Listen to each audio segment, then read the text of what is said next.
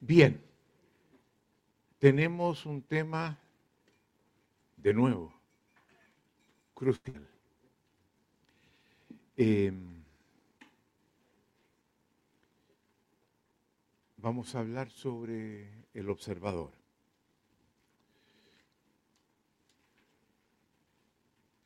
Quiero hacer algunos alcances previos. Es muy importante que ustedes entiendan que dado el carácter ontológico que tiene esta propuesta, que implica una transformación radical, como digo en mi título del libro, un giro de la forma como hacemos sentido de las cosas, de nuestra mirada, del tipo de observador que somos. Esto tiene un potencial de transformar cualquier aspecto de nuestra vida. No es algo que solo sirva para el coaching ontológico. Y eso es central que ustedes entiendan, lo que les estamos entregando pueden cambiar su relación de pareja, la forma como crían los niños, la forma como llevan a cabo el ejercicio de su profesión, la forma como se vinculan con la espiritualidad. Pueden cambiarlo todo. Entonces, para que vayan valorando el carácter de la propuesta porque está al nivel más profundo de la existencia. Ontología sostiene la forma como existimos. me interesa mucho dejar planteado eso para que no pierdan la oportunidad de estrujar lo que les estamos entregando. Y promover un camino de, cambio permanente, de transformación permanente, de cambiar las interpretaciones que tenían sobre múltiples cosas, sobre cualquier cosa, cualquier cosa. Uno. Dos. Hablábamos de la escucha, dábamos por terminado el tema de la escucha, pero yo quiero hacer una breve conexión. Lo que hemos dicho sobre la escucha nos muestra que la escucha, que incluye en su segunda apertura el permitir ser transformado por la palabra del otro,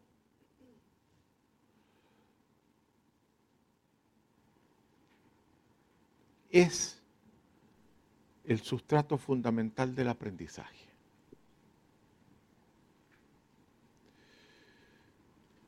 Aprender a abrirse a lo que otros plantean, sea porque lo dicen, sea por lo que escriben, es el sustrato fundamental del aprendizaje. El abrirse a, visiones que a lo mejor aportan mucho más de la que yo tenía es fundamental. Pero aquellos que tengan algún tipo de vínculo con la práctica de la pedagogía, una pedagogía que pone atención a aquello que lo que yo digo y practico con mis alumnos, abra en ellos la capacidad de escucha y de transformación, es fundamental podemos modificar radicalmente la forma como enseñamos, tomando, entre muchas cosas que les vamos a enseñar, el tema de la escucha. De forma de producir en los alumnos lo que esperamos estar produciendo con ustedes. Eh, dense cuenta el poder que esto tiene en ese campo, que es fundamental enseñar al servicio de la apertura de la escucha de los alumnos, para que lo que yo diga los transforme fundamentalmente. Estamos tocando un tema que es central. Se me interesa mucho destacar eso.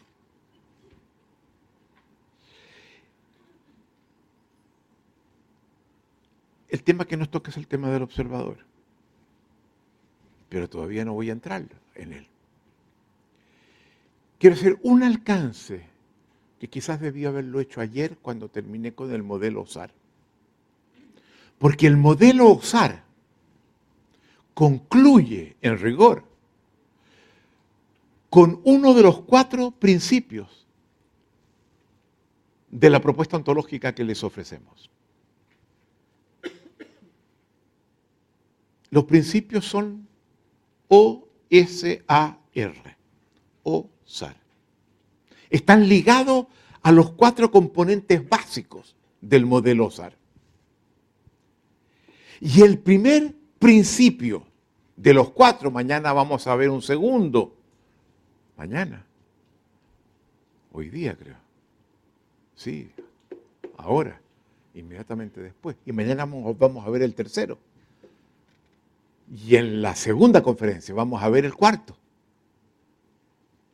Pero el modelo SAR nos plantea el primero, que a partir del modelo SAR, optar que nuestra vida esté guiada por los resultados que soy capaz de obtener. Y no por las justificaciones, no por los esques, no por eh, echarle la culpa a otro. De todo eso háganse cargo ustedes. Si el otro interfieren, háganse cargo ustedes. Lo que guíe nuestra existencia sean los resultados. Y en los resultados, avanzar hacia la ética, que son dos cosas. Un mayor sentido de vida, mayor plenitud. Para uno, más satisfactoria. Que la miren con un mayor sentido de orgullo sobre lo que logran acometer, y el acometer son resultados, y que genera condiciones de convivencia alrededor nuestro. Y que podemos incluso proyectarlas más allá de nosotros. No en vano yo les comentaba el libro que estoy promoviendo con el ex comandante en jefe, que va a diseñar una forma de convivencia que los chilenos perdimos hace 50 años. Antes de hecho, porque 50 años fue el golpe y ya estaba trizada completamente la convivencia, por el tipo de dinámica que por lado y lado se desencadenó. Y de la que todos en Chile fuimos responsables, no de los crímenes que la dictadura cometió. Afortunadamente ganaron ellos y fueron ellos los, criminales y yo estaba al otro lado, yo me autoexilé.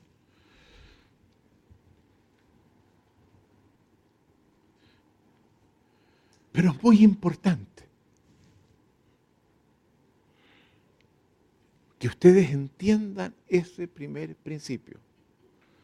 Si no están satisfechos con lo que están obteniendo, si no se sienten orgullosos de lo que están logrando, esta propuesta es cámbienlo. Cambiando el entorno y cambiando ustedes comprométanse con el devenir. Y eso es lo que los coaches ontológicos facilitamos. ¿Dónde te bloqueas? ¿Dónde sientes que paras? ¿Cómo yo puedo destrabarte para que sigas tú fluyendo? ¿Hacia dónde? Hacia donde tú quieras. Yo no te voy a decir dónde tienes que ir. Eso lo, lo determinas tú. el primer principio en la prioridad de los resultados en la existencia. Y esperamos que salgan de acá evaluando resultados y no con el dedo mirando para allá o con justificaciones que explican y que y no nos conducen a ninguna parte. Entonces hay una ética distinta. Esto sirve una ética. Y a diferencia de Aristóteles, que sostenía que la metafísica es la filosofía primera, nosotros decimos la ética, con Levinas, un filósofo excepcional.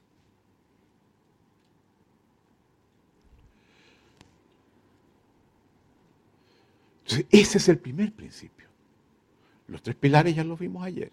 Estamos comenzando con los principios y ahora voy a pasar a todo un planteamiento que es muy importante, que nos lleva al segundo principio, que es el tema del observador. Sobre el tema del observador yo tengo un libro, dos volúmenes, que se llama El observador y su mundo. Vamos a ir viendo muchas cosas que están en el libro. De repente, pero sepan que hay un libro donde el conjunto de temas que percibí que estaban asociados, que son múltiples, están tocados allí y que parte con el modelo SAR. El modelo SAR, el, tema del observador, en fin, todo. Pero para que sepan que hay la, posibilidad de repente de,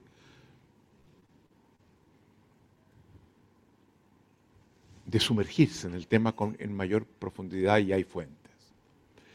Y fuentes que se nutren de otras fuentes. Y una de las más importantes es la hermenéutica, que es la filosofía de los fenómenos interpretativos, donde mencionamos a Gadamer como el que consideramos que es el más importante, discípulo de Heidegger.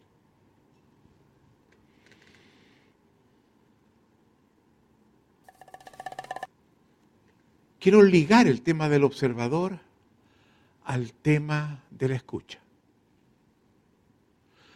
Porque si quiero mejorar mi escucha, no basta con lo que dije cuando hablé de ella. Y lo que hablé fue muy importante. Pero si sigo pensando que la forma como yo veo las cosas corresponden con, con cómo las cosas son, y por tanto, de alguna forma, soy poseedor de la verdad, no tengo cómo dejar de descalificar al que las ve distinto. Yo tengo que ir más lejos, de forma de desarmar el supuesto de que yo sé cómo son las cosas. Porque ahí inmediatamente, en ese dominio, cierro mi posibilidad de escuchar esta información y descalifico al otro. Lo puedo hacer simpáticamente, descalificarlo, sin maltratarlo, pero lo sigo descalificando. Y al hacerlo me niego a la posibilidad de que quizás él o ella ve algo que yo no veo y que es muy importante. el tema del observador sostiene el tema de la escucha que lo acabamos de ver requiere del tema de la escucha. Y por eso quiero empezar esta presentación sobre, el observador justamente diciendo algo que apunta a lo que acabo de señalar. La forma como vemos las cosas es solo la forma como las vemos. Una obviedad, ¿verdad? Estoy repitiendo lo mismo dos veces. El problema es que no es tan obvio. Porque por lo general creemos que la forma como veo las cosas corresponde con cómo las cosas son. Y ahí, ¡pum! La metafísica se apodera de mí. En el último libro que sacara, el giro de la mirada, en la última sección, el posfacio, me concentro en el tema de la noción de verdad. Y cito a un gran físico cuántico, Max Born, rigor conceptual, premio Nobel en física, que en su discurso cuando recibe el premio Nobel dice, nada ha producido mayores atrocidades, dolores, que el concepto de verdad que hemos traído a lo largo de la historia. Gran parte de nuestros sufrimientos, no todos, provienen de los efectos de este concepto de verdad. Y el concepto del observador justamente lo que intenta hacer es socavar, minar ese concepto de verdad apoyándonos en la hermenéutica.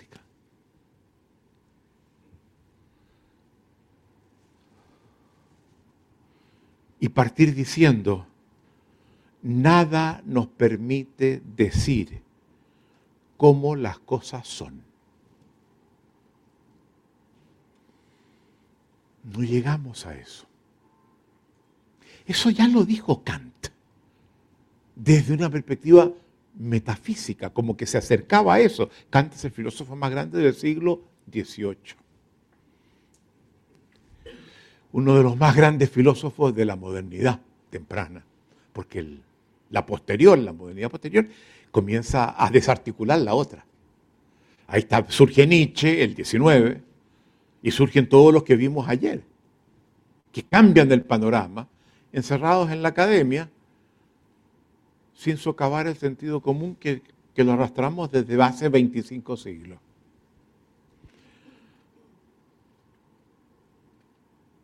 La forma como vemos las cosas habla del tipo particular de observador que somos. Lo que revela no es el ser de las cosas,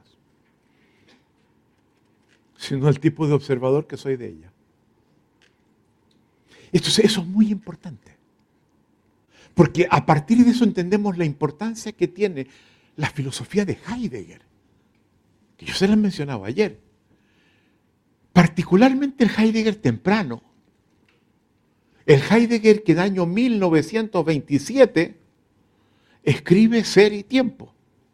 Y donde el objetivo de su reflexión es comprender cómo somos para deducir nuestra forma de existir y de conferirle sentido a las cosas a partir de cómo somos. Porque si vemos las cosas no de acuerdo a cómo ellas son, sino de acuerdo a cómo somos nosotros, la pregunta es, bueno, ¿cómo diablos somos nosotros para entender por qué las veo como las veo?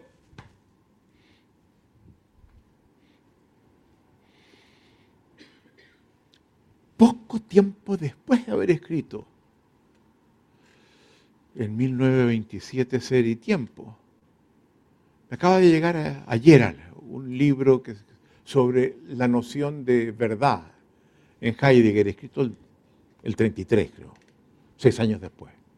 Y ya vemos a un Heidegger reculando, retrocediendo. Y decirnos, preguntarnos qué es un atril,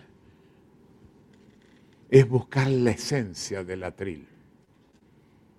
Ya eso es metafísica, vuelve a la metafísica. Porque el atril solo es atril para quien lo usa como atril. No es un atril, sino para un ser humano que le confiere el carácter de atril para hacerse cargo de sus necesidades, inquietudes. Esto no es un atril en sí, es solo para un ser humano esto, porque lo uso como atril. No hay mesas. Los seres humanos vemos en esas cosas una mesa y el carácter de esa mesa tiene que ver con las necesidades nuestras, no con esto como, como es. Y hay cosas que las montañas no, no, no, no las estamos viendo por... Hay cosas que son más distantes, que, hay realidades que son exteriores, que son ajenas a nosotros, pero muchas de las cosas que, que nos rodean tienen que ver con nuestra mirada y nuestra forma de ser, forma de ser que justamente Heidegger tiene el gran mérito de haberla explorado como nadie lo había hecho. La pregunta de Heidegger es, ¿cómo somos los seres humanos genéricamente? Para entender esos mundos que construimos. Pero no me voy a ir por ese lado.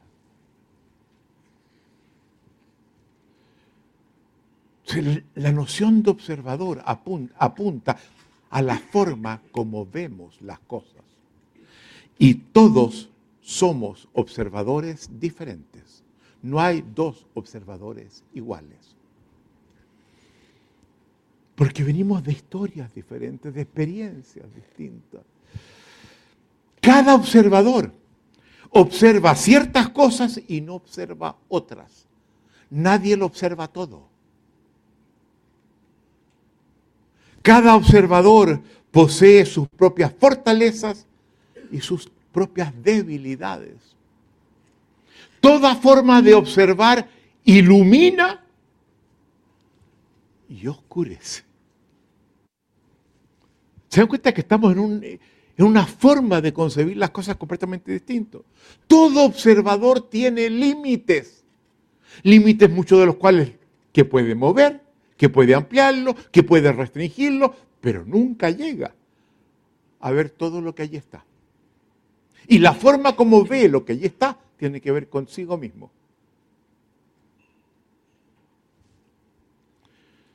Y esto es muy importante, para que ustedes puedan preguntarse, Lorito, ¿qué tipo de observador soy yo?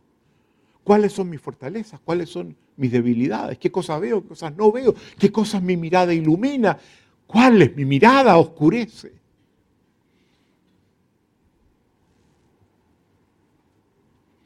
Y esto es muy importante porque solo podemos intervenir en un mundo que somos capaces de observar.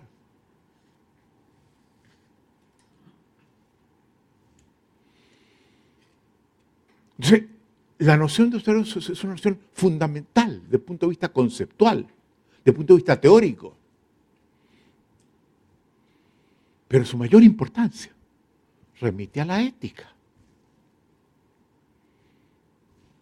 Establece modalidades de convivencia, de relación con los demás distintas.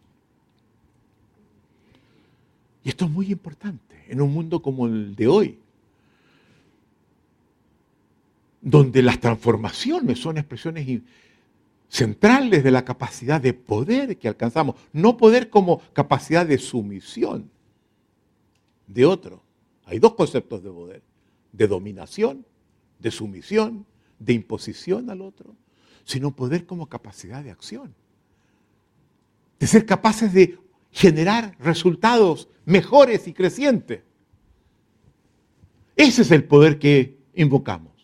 Ese es el poder del que habla Nietzsche cuando dice que el ser humano tiene una voluntad de poder que busca expandir lo que logra, los resultados.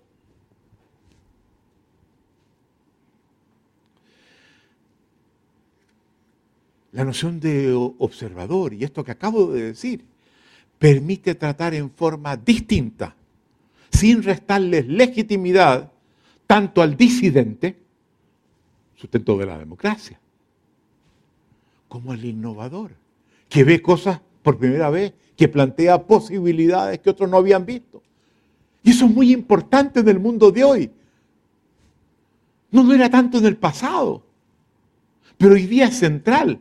Por tanto, meterse en esta mirada, en esta nueva mirada ontológica, nos permite ganar ventajas de desenvolvimiento, de plenitud, de sentido de realización.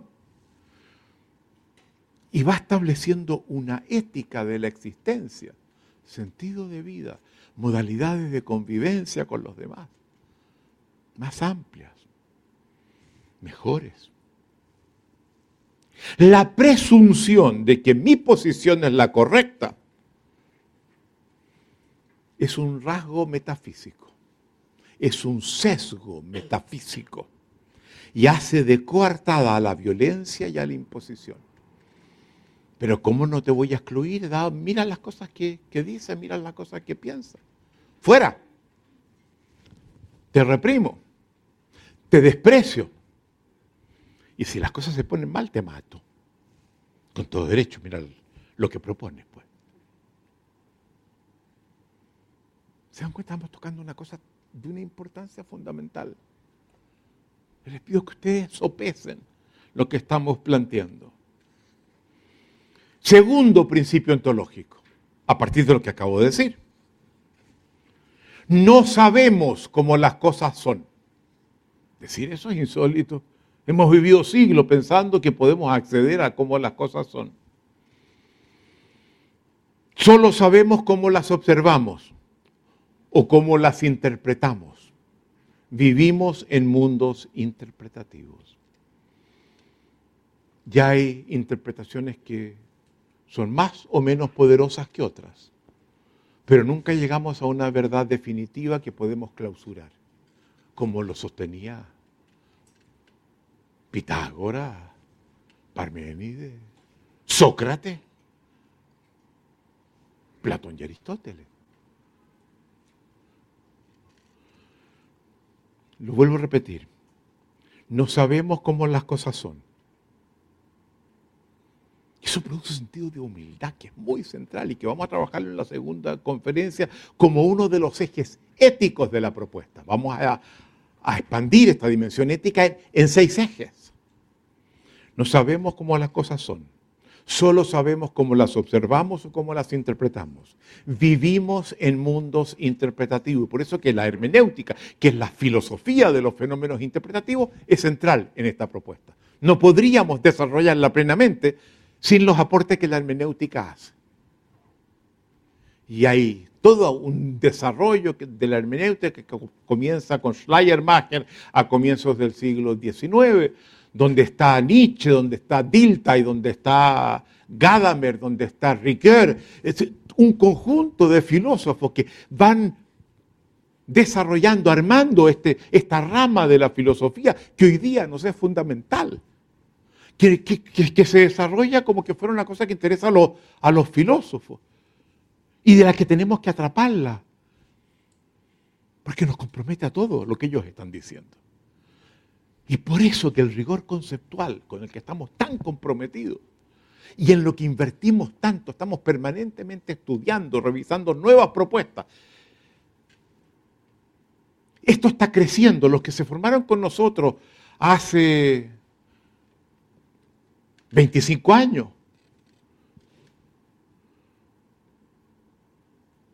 hace 28 años, se formaron de una manera muy distinta como se están formando los que están ahora, porque nosotros estamos, estamos comprometidos con el aprendizaje permanente y eso queremos que hagan ustedes. No se den, ya uno pensaba que antes iba a la escuela, se formó y el resto ya dejaba de estudiar y se ponía a trabajar. Eso se acabó. Hay que estar permanentemente poniéndose al día, viendo las nuevas propuestas, viendo dónde recojo interpretaciones que me lleven a una vida más plena y poderosa.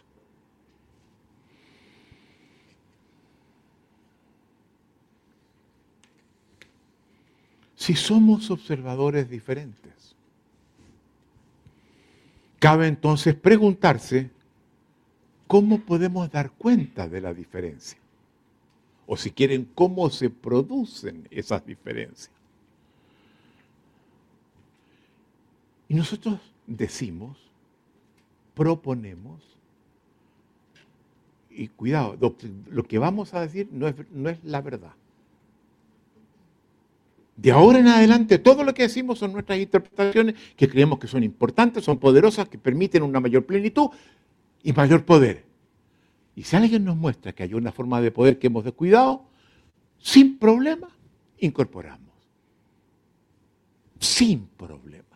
Aquí no hay dogmatismo abierto siempre a las cosas que pueden enriquecer lo que estamos haciendo. Entonces digo, hay dos caminos, son dos caminos. Es la interpretación que creemos que sirve. Y si alguien nos muestra que hay un tercero que no lo habíamos visto, fantástico, mejoramos, lo incorporamos. Dos caminos para dar cuenta de cómo se producen estas diferencias. Uno que llamamos el camino de la historia. En hermenéutica se llama el camino del génesis, del desarrollo, de los procesos que nos condujeron a estar hoy día en el presente donde estamos. Las experiencias que tuvimos, que incluyen aprendizaje, incluyen traumas, incluyen mil cosas, encuentros con cierta gente, que nos hacen ser hoy día como somos. Y hay un segundo camino, que es el camino de la estructura y de hecho, cuando ayer hablábamos en la primera presentación del programa metafísico, seguimos los dos caminos. ¿Cuál fue la génesis del programa? ¿Cuándo comenzó? ¿Cómo se desarrolló? Y luego, ¿en qué consiste? Su estructura actual, independientemente de la historia, hoy, ¿cuáles son sus premisas fundamentales? Lo usamos siempre estos dos caminos además muy legitimado por lo que el enfoque sistémico plantea, que abre la posibilidad que sobre un solo fenómeno tengamos múltiples interpretaciones, lo que hoy día pasa en la física con la física de Einstein y la, y la física cuántica. Son dos concepciones que no logran sanar sus diferencias, pero que las dos aportan, ofrecen poder y una vida mejor. No dejen de ver la película Oppenheimer. Ahí aparece de partida Richard Feynman, que yo se los mencionaba ayer, uno de los grandes matemáticos americanos del siglo. Aparece, aparece Max Born, que acabo de citar cuando sacó el, premio Nobel, aparece representado, Niels Bohr, en fin, Einstein mismo. Es una película fuera de serie.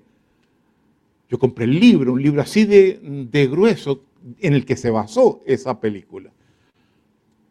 Hoy día se acepta en la ciencia que pueden haber interpretaciones completamente distintas, incluso contradictorias, pero que nos permiten, a nivel de los resultados, ganamos usando las dos. La verdad no es una, puede ser múltiple. ¿Se dan cuenta ustedes? Porque las interpretaciones pueden acoplarse, conjugarse. De los dos caminos, el de la historia siendo muy interesante y sirviendo mucho para comprender las cosas. Ah, ahora entiendo, pues, no tenía idea que te había pasado eso, no tenía idea que habías aprendido con otra persona, no tenía idea que habías nacido en tal parte. Sí, tu historia me hace entenderte. Pero la historia se rige por el criterio de la necesidad. En la historia las cosas pasan de acuerdo a las condiciones que existían cuando tuvieron lugar, cuando acontecieron. Nada pasa porque sí. Pasa en función de las condiciones que la generan, que la producen. Y por tanto se rige por el criterio de la necesidad. Todo lo que pasó, dado como eran las cosas, fue necesario que pasara. Si hubiese sido algo distinto, quizás estaríamos en un lugar algo distinto. O quizás completamente distinto. Porque también el enfoque sistémico nos muestra que hay puntos de inflexión, donde un pequeño cambio, ¡paf! Abre posibilidades insólitas. Tocamos una pequeña cosita, en cambio en otras partes colocamos mucha, mucha, mucha presión y, y no pasa nada.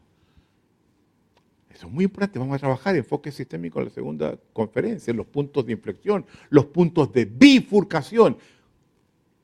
Estamos al punto de uno de ellos, donde podemos dispararnos como humanidad o sucumbir, de acuerdo a lo que hagamos ahora en la crisis ecológica.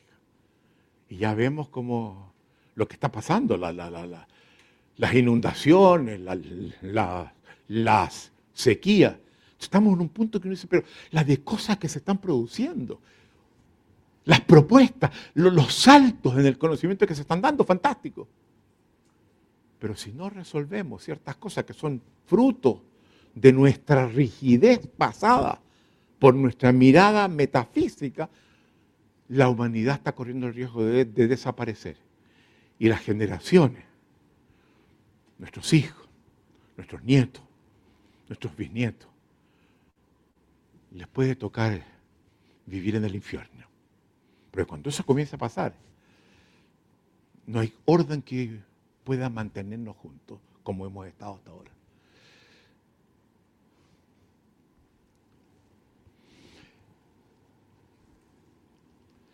Pero la mirada a la estructura, cuáles son los elementos que componen, cómo interactúan entre sí, qué estructura establecen en su dinámica de interacciones, se rige por el criterio no de la necesidad como, como la génesis que remite al pasado, ya, ya pasó, ya el pasado no lo puedo cambiar, los griegos decían ni los dioses pueden cambiar el pasado. Lo vamos a repetir en la conferencia próxima. El pasado manda, es de las cosas que no pueden ser tocadas. Pero cuando vemos la estructura, cómo estamos siendo en el presente y dejamos el pasado y, y, vemos en el presente, lo que veo en el presente, hoy lo puedo cambiar. Puedo intervenir. Y eso abre o cierra posibilidades no se rige por el criterio de la necesidad, sino por el criterio de las posibilidades. Y por tanto es mucho más poderosa, aunque muy útil para comprender por qué estamos como estamos, el camino de la historia.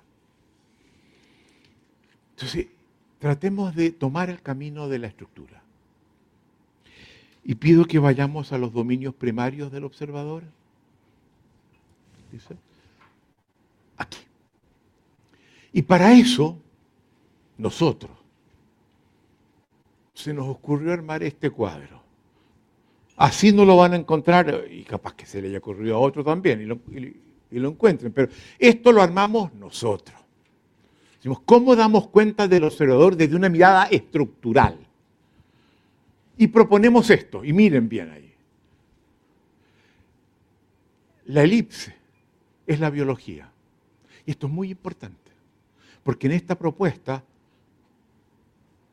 aceptamos el principio, el axioma, de que los seres humanos solo pueden hacer, solo pueden pensar, solo pueden sentir, solo pueden lo que quieran. De acuerdo a la biología que poseen. Tenemos que disponer de una biología que nos permita todo aquello.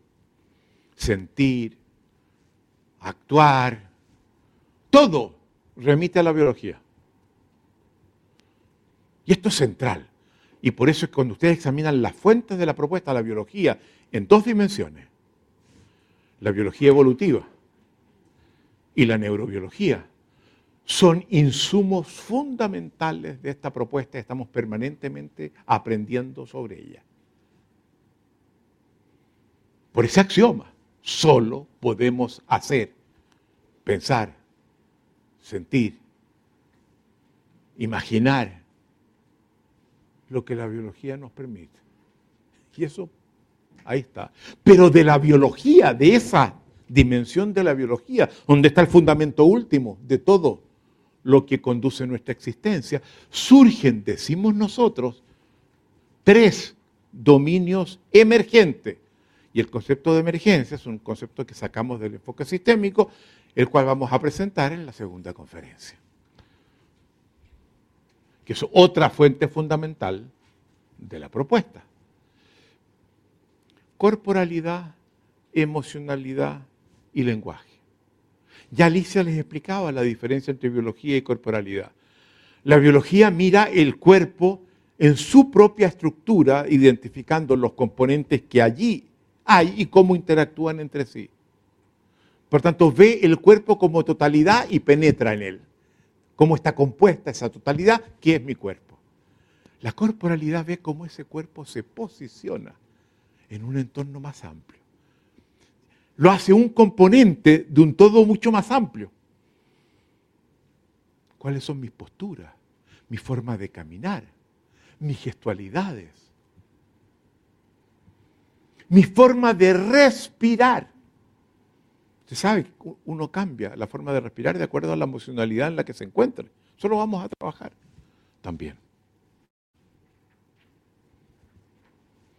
Entonces son dos formas en las que el cuerpo aparece biología y corporalidad. La emocionalidad. El observador ve las cosas que ve de acuerdo a la, a la, emocionalidad en la que se encuentra. O a la emocionalidad que le producen ciertas cosas en las que ha estado inmerso.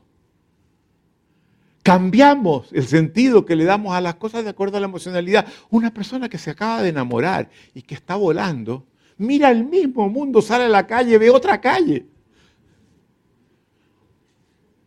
Otro que acaba de, pelear con su pareja, la que adoraba. Sale a esa misma calle, camina al lado de la que va al lado. Y el mundo es otro. Es completamente otro. Se dan cuenta que para que nos conectemos con esa idea de que la forma como vemos las cosas depende de, nosotros. Y dense cuenta, al incorporar la corporalidad, la emocionalidad y la biología, estamos trabajando justamente aquellas áreas que la ontología metafísica despreció, al colocar énfasis en la razón como elemento constitutivo fundamental del ser humano. Nosotros no la colocamos. Y no porque la despreciemos, muy importante, la aplaudimos, pero la, subordinamos al lenguaje. Quien no tiene lenguaje no puede razonar. Entonces, surge del lenguaje, es emergente del lenguaje, pero los dominios primarios, los básicos, no son todos, son los, centrales. Decimos que son esos. Y cuando colocamos el lenguaje, nos apoyamos en la biología evolutiva, que sostiene que el lenguaje es el rasgo fundamental que separa al ser humano del resto de los seres vivos. Entonces estamos, nos apoyamos en, en los mejores biólogos de los últimos, bueno, desde Darwin, 1859.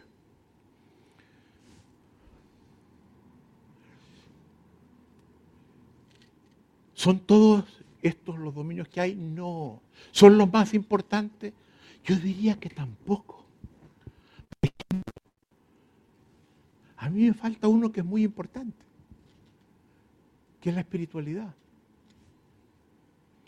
que es la forma como nos conectamos con el misterio de la existencia. Y todo ser humano de una u otra forma se para frente al misterio de la existencia. El misterio que es el otro, el misterio que es uno. Pero para conectarse, para ser una persona espiritual, yo tengo que al menos disponer de emocionalidad y lenguaje para penetrar en él. Es una derivada de esta, y capaz que de la corporalidad incluso también. Porque si me pongo a meditar en una cierta corporalidad, hago que el cuerpo me ayude.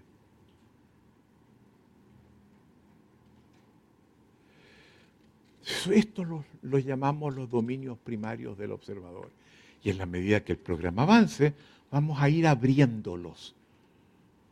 Ya vieron ayer que, abrimos la corporalidad de distintas formas. Y en el programa avanzado nuestro, que sigue después de este, nos metemos en otras áreas. Pero queremos al menos en esta conferencia abrir un poco el dominio del lenguaje dentro de los dominios primarios del observador. Estamos mirando estructura, eso lo inventamos, la estructura no existe de por sí. Yo tengo que diseñar el camino que me permite alcanzar lo que llamo estructura. No está dada. La estructura no está allí.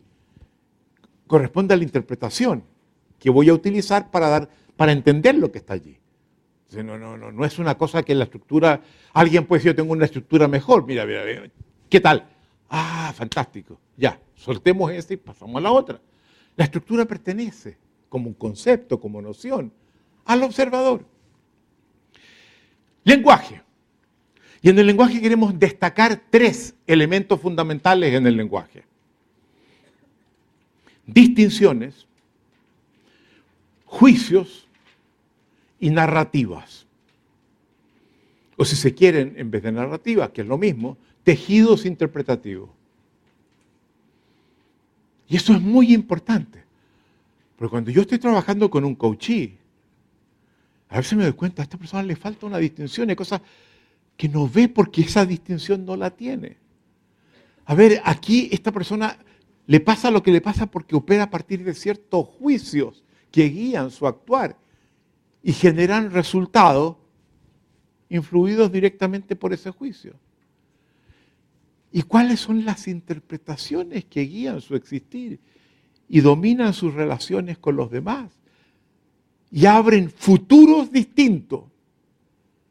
Son elementos fundamentales. Estamos tomando el lenguaje, abriéndolo, porque todos estos son caminos que un coach ontológico tiene que tratar de discurrir.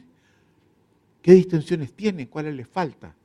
¿Cuáles son cuestionables? ¿Son pobres? ¿Cuáles son más poderosas? cuáles son los juicios que guían su existir, su actuar, sus relaciones, cuáles son las narrativas, los tejidos interpretativos que orientan su vida. Y ahí tenemos terreno para trabajar. Y vamos a trabajar la distinción. La distinción de la distinción. ¿Qué son las distinciones? Palabras, términos, conceptos. El problema es que los tres que acabo de decir, palabras, términos, conceptos, les falta algo que el, término distinción aporta.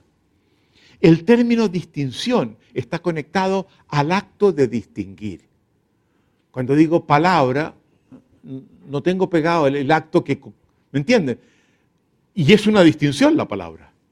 O cuando digo concepto, de nuevo, está lejos del acto que genera el concepto. En cambio, el, concepto de distinción remite a la acción de distinguir, que es mirar la realidad, Algunas cosas se me presentan como distintas directamente a los sentidos, pero hay otras que yo establezco cortando, trazando una línea que divide la realidad en dos partes, a la que le coloco a una parte un nombre, a, la otra parte otro nombre, y me doy cuenta que a partir de eso que acabo de hacer, puedo ahora ver cosas y hacer cosas que antes no podía. Y eso es lo que vamos a trabajar ahora. No solo observamos con nuestros sentidos, observamos también con nuestras distinciones. El observador que somos remite también a distinciones y ellas nos constituyen en el tipo de observador que somos. Las distinciones resultan de una operación que efectuamos en el lenguaje. El distinguir, el tomar algo y decir, separemos de esto, cortémoslo en dos. ¿Esa es la forma como había que cortarlo? No, se puede cortar de infinitas formas y cada una produce sus propios efectos. Hay que buscar las más poderosas, las que nos llevan a una existencia más plena, a una capacidad de acción más grande, etc. Y van a ver ustedes que vamos en, las enseñanzas que vamos a, a, compartir con ustedes, vamos a estar permanentemente haciendo distinciones para que puedan ver lo que hoy no ven, porque les falta la distinción, y puedan actuar y vivir de una forma mejor. Las distinciones permiten la emergencia de mundos diferentes el mundo observamos resulta de las distinciones desde las cuales lo observamos. Al disponer, de determinadas distinciones, observamos lo que otros no ven y podemos tomar acciones que otros no pueden tomar.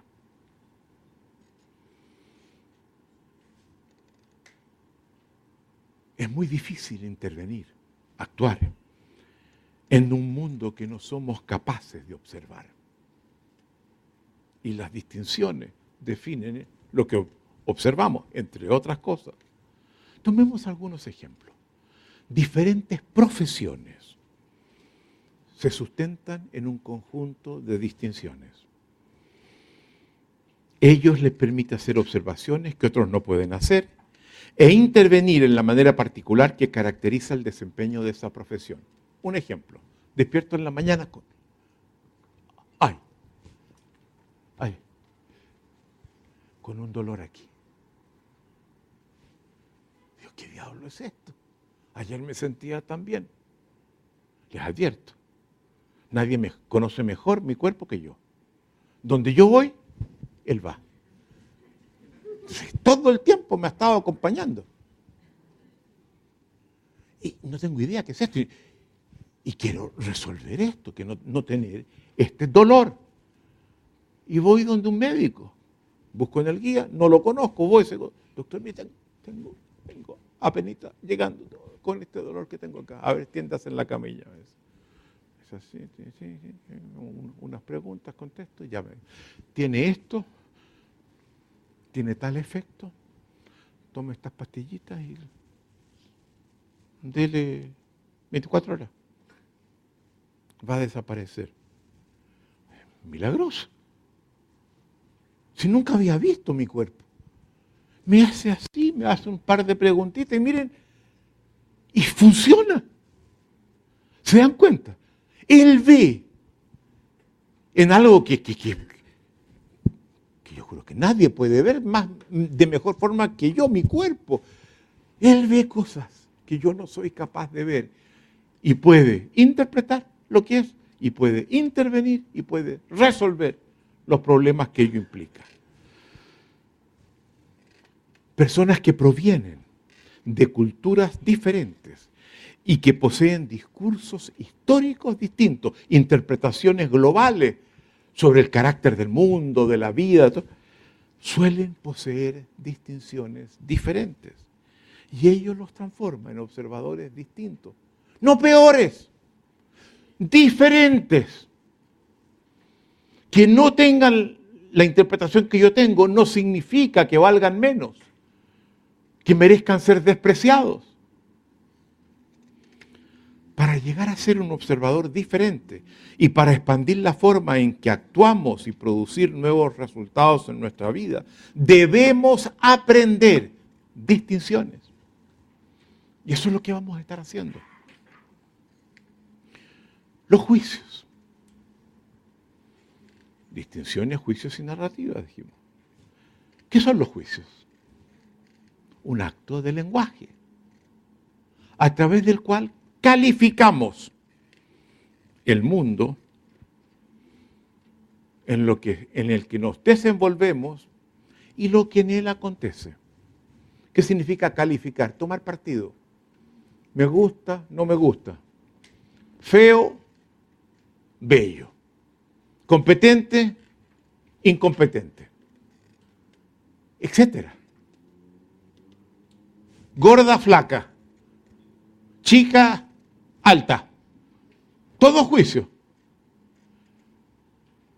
Y los juicios cambian de persona a persona.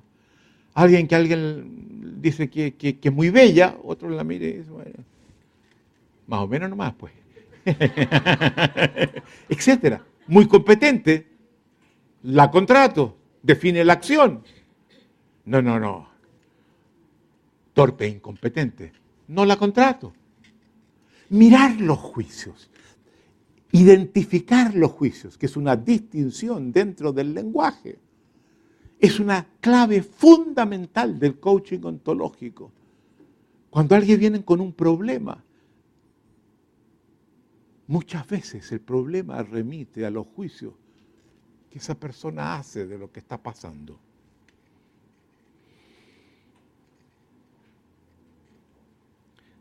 cada persona hace juicios diferentes sobre el acontecer. De acuerdo a los juicios que esa persona haga, va a actuar de una o de otra forma. Se va a sentir de una o de otra forma. Esos mismos acontecimientos la van a afectar para bien o para mal. Y al cambiar de juicio, se abre la posibilidad de nuevas acciones. Ese cambio del observador que cambia su juicio, habilita acciones que antes eran completamente imposibles. Porque los juicios que hacía bloqueaban esas acciones que los nuevos juicios habilitan. Las narrativas son cuentos, son tejidos interpretativos, donde usando distinciones, usando juicios, usando otros actos del lenguaje que vamos a estar hablando de ellos en la tarde, como las afirmaciones o las declaraciones, etc. Y otros que vamos a estar hablando en la conferencia posterior, que ya los vimos en el mapa de ruta número uno, peticiones, promesas y ofertas. Armamos, construimos, diseñamos interpretaciones. A los seres humanos nos, gusta contar y escuchar cuentos. Cuando chico, antes de irnos a dormir, papá, cuéntame un cuento. Me gusta tanto. O cuando llegamos de la escuela, ¿quieres que te cuente? Hoy día aprendí algo, eso fue lo que yo dije cuando mi abuela me estaba esperando en la casa una vez que fui a kindergarten. aprendí algo. ¿Quién me dijo ella? A comer zambuche.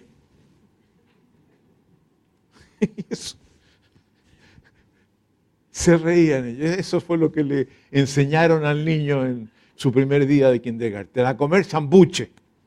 Sándwich. Eso es lo que había aprendido. nos gusta contar cuentos, pero no solamente contamos cuentos, solemos también creer los cuentos que nos contamos y estamos cautivos en esos cuentos. Definen nuestra forma de ser. Hay diferentes tipos de cuentos o narrativas. Dentro de ellos, uno se llaman las explicaciones, que es un cuento que trata de explicar por qué aconteció algo, cómo considero que es tal cosa. Son tejidos de actos de lenguaje que conllevan por lo general también emocionalidad. Pero lo que es importante entender es que las explicaciones no pertenecen a lo explicado, no remiten a lo explicado, se apoyan en lo explicado, pero remiten siempre al observador. Lo que significa que una misma acontecer puede ser explicado de muy distintas formas con resultados distintos, con acciones distintas que se deducen de la explicación que estoy utilizando. Y esto lo vamos a tener que trabajar más adelante, pero me interesa mencionarlo ahora.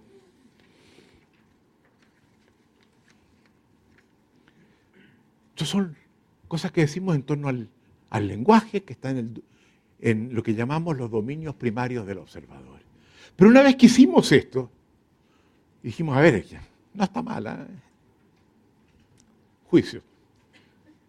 Sí, está bien buena. Juicio. Pero de repente empezamos a darnos cuenta como que faltaban cosas que no lográbamos sacar de los dominios primarios del observador y que eran, nos parecían muy importantes. Y yo en ese libro, El observador y su mundo, trabajo creo que como 10 cosas que, como que pertenecen a otro espacio. Entonces cuando nos enfrentamos a eso dijimos, ah, vaya, ¿dónde las colocamos? ¿Y qué es lo que hicimos? Establecimos una distinción, que es como un saco donde metemos las cosas que quedaron fuera del otro. Completamente arbitrario. Y le pusimos un nombre. Este lo, lo habíamos llamado los dominios primarios del observador. A los que venían los llamamos Puede ser cualquier nombre. ¿eh? Tatún. Los Tatún. Y si le hubiesen puesto ese nombre, queda ese nombre. Y la gente estaría aprendiendo los Tatún. Le pusimos los ejes del observador. Se cuenta, las distinciones son completamente arbitrarias, son espacios que creamos para poder detectar, observar, analizar, explicar, entender y luego utilizar y vivir de acuerdo a lo que estamos haciendo. ¿Se da cuenta que esto es un juego? Y hay que atreverse a producir explicaciones, a generar distinciones, ver qué pasa con ella, sirve o no sirve, la voto, ah no, la tomo y la guardo. Y de las de los ejes del observador, distinto del saco de los dominios primarios del observador, les quiero mencionar algunos. El primero, todo ser humano, y en esto me apoyo en Heidegger, en la forma como analiza el carácter genérico de la existencia de todo individuo humano. El ser, todo ser humano tiene inquietudes, cosas que le importan, cosas que los mueven, que lo llevan a tomar ciertas acciones y no otras que dada la precariedad en la que se encuentran, buscan resolver los problemas de su precariedad, de su vulnerabilidad de una cierta forma. Cada vez que yo tomo una acción, detrás de esa acción hay una inquietud que conduce a esa acción. Y un coach ontológico sabe perfectamente que cuando me reportan una acción, ¿y por qué hiciste eso? Esa es la pregunta por la inquietud. ¿Qué te llevó a hacer eso? En inglés, concern en alemán, Sorge. En, no, no, no, no voy a seguir. Cosas que a través de las cuales busco cuidar mi existencia, expandir mi existencia. Definen al ser humano y por lo tanto esas inquietudes están presentes en la forma como observo y me desenvuelvo en el mundo remiten a lo que el observador le importa. Según sus inquietudes actuará de una u otra forma. La inquietud es lo que nos mueve a actuar y pasar del observador a la acción. Sea, muy importante que un observador ontológico, cuando está haciendo su trabajo, se pregunte qué inquietudes guían tu existencia, guían tu vida te llevan por un camino y no por otro. No todos tenemos las mismas inquietudes o le damos las mismas prioridades a las inquietudes. Pero es muy importante situarle. Se da cuenta que no tengo mucho como colgar esta distinción de inquietud de los dominios primarios del observador, como que pertenece a otra forma de mirar al observador. Segundo, todo observador posee expectativas, vive en el tiempo y aspira a futuros para sí, para otros, distintos. Considera que ciertas cosas debieran pasar y ciertas cosas no debieran pasar. Y son distintas las expectativas que tenemos todos. También nos mueven hacia el futuro en forma distinta. Y son muy importantes en cada ser humano. Porque muchas veces los sufrimientos que tenemos resultan de las expectativas que le colocamos a la situación. ¿Cómo que entraste en la sala y no me diste un beso? ¿Mm? ¿Mm? ¿Mm? Y alguien eso no, no, le concede mayor importancia. ¡Ay, qué bueno que llegaste! ¡Fantástico! ¿Se dan cuenta? ¿De acuerdo? Esa expectativa que tenía que haber hecho algo así, me afecta. Y muchas veces el sufrimiento, a partir del cual un coach se nos acerca para que lo ayudemos, remiten a estas expectativas. Son muy importantes. Hay que revisar las expectativas con las que operamos. No estamos diciendo que sean malas, nos permiten orientarnos hacia el futuro, alcanzar ciertas cosas y no otras, pero también pueden ser fuentes fundamentales de sufrimiento. Y luego, posibilidades. Las posibilidades no pertenecen al mundo exterior no están allí volando como los pajaritos y que alguien, ahí va una. No, las posibilidades remiten al observador. Un mismo observador, mirando esa misma realidad exterior, ve posibilidades y otros no las ven. ¿Y cómo desarrollar un tipo de observador que vea más posibilidades de las que ven otros? para que tenga una existencia más plena y más rica. Las posibilidades representan una manera de mirar al mundo y remiten siempre al observador que somos. Distintos observadores, y somos todos distintos observadores, operan con umbrales de posibilidades distintas. En este curso ven posibilidades distintas. Esperamos nosotros alimentarlas, que crezcan abrirles otra. Pero llegaron ustedes viendo que habían ciertas posibilidades que esperamos que sean mucho mejores al final de aquellas con las que entraron. Y de acuerdo a las posibilidades que observan, van a tomar una u otra acción. Y por último, para terminar el tema, los problemas y las soluciones. El mundo no tiene problemas. El mundo está bien como está funciona sin problema. El mundo no va hacia soluciones. Somos los seres humanos que dadas nuestras inquietudes y nuestra forma de existir, miramos y constituimos esos mundos, identificando problemas, riesgos, restricciones o posibilidades, o soluciones, perdón. Eso remite al observador. Hay gente que cree que están allí. No, están acá. Están en el observador que somos. Se dan cuenta que estamos haciendo enroques fundamentales en la forma como solíamos entender dimensiones cruciales de nuestra existencia. Y sobre esto vamos a estar volviendo una y otra vez. Muchas gracias